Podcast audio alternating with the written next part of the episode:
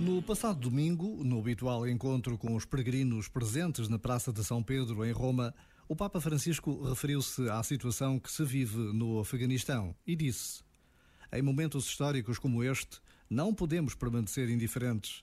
A história da Igreja ensina-nos isso. Como cristãos, esta situação compromete-nos.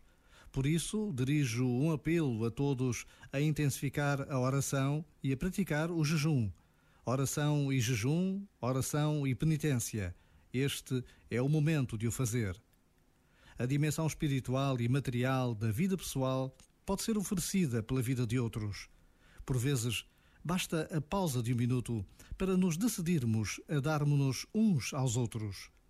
Já agora, vale a pena pensar nisto. Este momento está disponível em podcast no site e na app da RFM.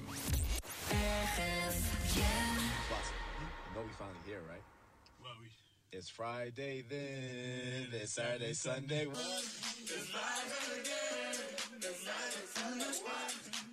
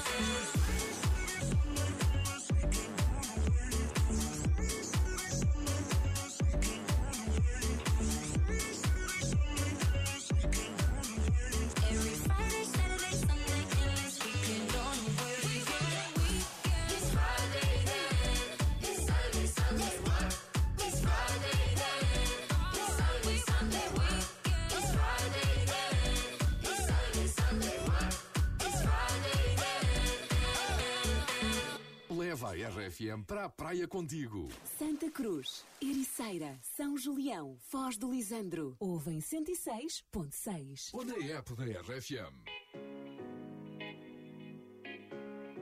Essa é para a minha família. Meus brothers e está mesmo com pouco a gente